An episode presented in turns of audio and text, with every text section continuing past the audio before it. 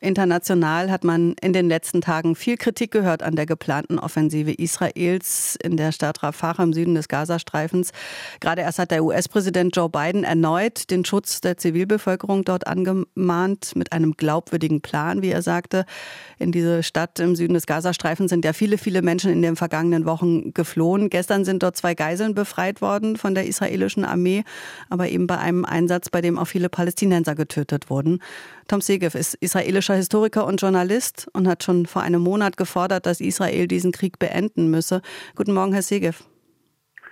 Guten Morgen Ihnen auch. Sie haben auch gesagt, die Aussicht auf eine Offensive in Rafah versetze Sie in Panik. Warum?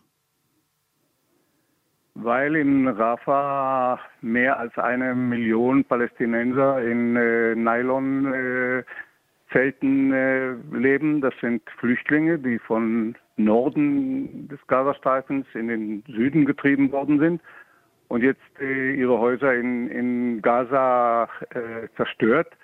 Sie haben gerade eben Dresden erwähnt. Äh, man spricht manchmal von der Zerstörung der Städte in, in Deutschland. So sieht Gaza jetzt aus. Und äh, wenn man jetzt äh, Rafah äh, angreift, dann äh, ja, wo sollen die Menschen hin? Äh, das ist eine wirklich große Gefahr. Äh, es ist im Moment schon eine, eine humanitäre Katastrophe, aber wie das mit, den, mit der Zivilbevölkerung der Flüchtlinge, über vielleicht anderthalb Millionen Menschen, die dort leben, wo die hin sollen, das ist wirklich äh, eine große Frage. Und äh, ich hoffe noch immer, dass es am Ende vermieden wird. Es gibt im Moment Verhandlungen, äh, heute auch in, in Kairo.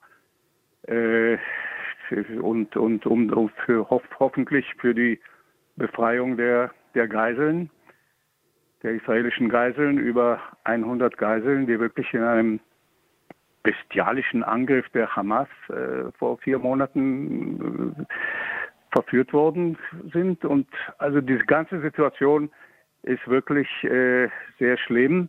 Hm, äh, der, der, ähm, ja. der, israelische Premier Benjamin Netanyahu, der argumentiert ja so, dass sich eben dort in Rafah auch wichtige Kommandostrukturen der Hamas befinden, die man zerstören müsse, wenn man die Terrororganisation bekämpfen will. Und Sie haben ja auch ähm, gesagt, der 7. Oktober, dieser Angriff der Hamas auf Israel, das sei der schlimmste Tag seit 1948 gewesen für Israel. Warum gehen Sie an dem Punkt dann nicht mit? Zweifellos, doch, zweifellos ist das der schlimmste Tag gewesen. Noch nie sind so viele Israelis an einem Tag ermordet worden wie an diesem Tag. Äh, es ist überhaupt keine Frage, wer hier der, wer die Guten und wer die Bösen hier sind. Also die, die Hamas ist wirklich eine, eine abscheulich kriminelle Organisation. Der, der Häuptling, der da in, den, in, seinem, in, in seiner Höhle sitzt, äh, äh, lebt aber noch wahrscheinlich. Äh, die Geiseln sind nicht befreit. Die Hamas ist noch nicht zerstört. Also das ist ein Krieg, der seit vier Monaten nicht sehr gut geht für Israel. Das ist der längste Krieg seit äh, 1948 und ähm, er geht nicht so gut. Und äh, am besten ist, man findet einen Weg, diesen Krieg so schnell wie möglich zu, zu beenden. Gleichzeitig haben die Angriffe auf Rafah gestern ja zum Beispiel die Befreiung israelischer Geiseln mit ermöglicht. Also wie kann man mit diesem Spagat umgehen? Weiß ich nicht. ich kann es Ihnen nicht sagen. Es ist, ähm, ich finde mich immer mehr in der Situation, wo ich eigentlich gar nicht weiß, äh, was wirklich passiert. Und äh, es ist auch schwer zu sagen, was man darüber denken soll. Äh, ich hoffe nur, dass diese Situation so schnell wie möglich beendet wird. Für mich ist das Allerwichtigste, die Geiseln zu befreien. Aber jetzt ist natürlich auch die, wirklich die, die Gefahr für die Bevölkerung, die palästinensische Flüchtlingsbevölkerung in, in Rafah. Und äh, ja, ich weiß es nicht.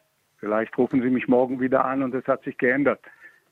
Äh, ich glaube noch immer, an sehr starken Druck vom Ausland. Also wie Präsident Biden jetzt schließlich ziemlich spät schon anfängt, äh, klar zu verlangen, dass Rafah nicht angegriffen wird. Ich glaube, auch von Deutschland könnte solcher Druck stärker sein, als er ist, wenn er überhaupt besteht, weil diese beiden Länder, die sind die Länder, äh, für die, die, die am wichtigsten sind für Israel. Und ähm, ich sehe wirklich keine andere Möglichkeit im Moment. Wie viele Israelis teilen ihre Bedenken und auch ihre Forderung, diesen Krieg zu beenden? Ich glaube, dass die meisten Israelis äh, gewinnen wollen, diesen Krieg. Die meisten Israelis äh, an erster Stelle die Befreiung der Geiseln stellen. Und äh, es gibt immer mehr Israelis, die skeptisch sind, ob man die Hamas wirklich äh, zerstören kann. Netanyahu spricht immer von äh, totalem Sieg. Das hört sich gut an für seine äh, Unterstützer im, im, im Fernsehen, aber es gibt immer mehr Israelis, die das nicht sind. Aber äh, ich kann Ihnen leider nicht sagen, dass es eine große Bewegung gibt in Israel, die besorgt ist um die Flüchtlinge in Rafah. Tom Segev sagt das, israelischer Historiker und Publizist. Gerade erst ist sein Buch erschienen, Jerusalem, Ecke Berlin heißt es, sind seine Memoiren. Vielen Dank für das Gespräch, Herr Segev. Danke auch. RBB 24 Inforadio vom Rundfunk Berlin-Brandenburg.